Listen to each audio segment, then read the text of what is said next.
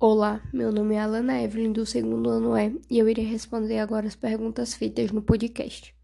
Por que os preços dos alimentos dispararam no Brasil? Por causa do lançamento da nota de 200 reais?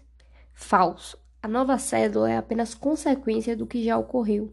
O problema já está claro, não está nas novas cédulas de 200 reais, estas são apenas consequência da expansão monetária que já está em curso antes mesmo delas. A inflação de preços derivada dessa expansão monetária é um imposto invisível que pune particularmente os mais pobres. Por conta da pandemia? Em parte, já que por conta da pandemia as pessoas estão ficando mais em casa como estão tendo uma oferta menor em comparação à demanda, que cresce bastante porque o mundo está procurando alimentos básicos e não perecíveis, isso acaba aumentando os preços. Por conta do auxílio emergencial, também, já que ele foi pago a mais de um terço dos brasileiros e injetou quase 80 bilhões de reais na economia do país. Com mais dinheiro nas mãos, é natural que as pessoas comprem mais comida o que elevou a procura, principalmente pelos itens de cesta básica, contribuindo com o aumento dos preços. Mas, afinal, quais foram os fatores que influenciaram no aumento de preço nos alimentos? Ao lado da demanda, existem variações ligadas à época do ano, que influenciam a produção e as colheitas e que podem levar a uma maior ou menor disponibilidade de certos bens.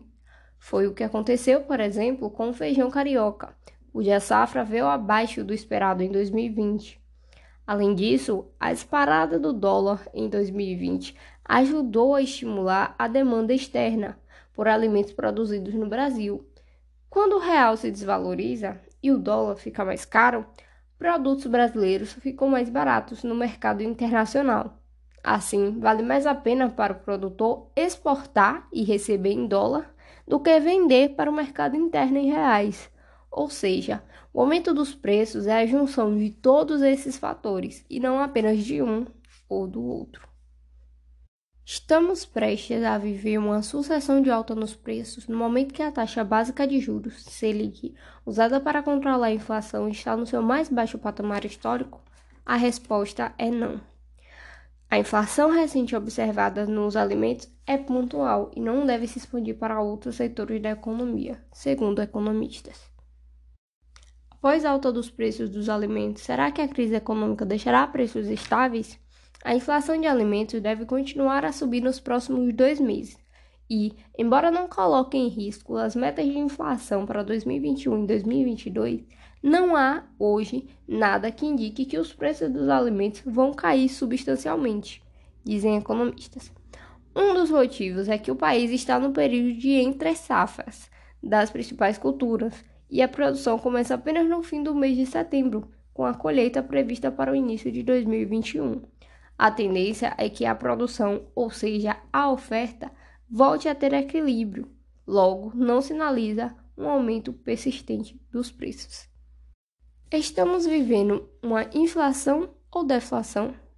Com exceção dos alimentos, estamos em deflação.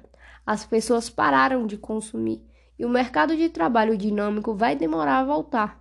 No Brasil, a capacidade de consumo está freada pelo alto endividamento das famílias, então não estão comprando, ou seja, sem demanda, as empresas foram forçadas a reduzir os preços, ocasionando uma deflação. Uma inflação pontual ou generalizada. A inflação recente observada nos alimentos é pontual e não deve se expandir para outros setores da economia.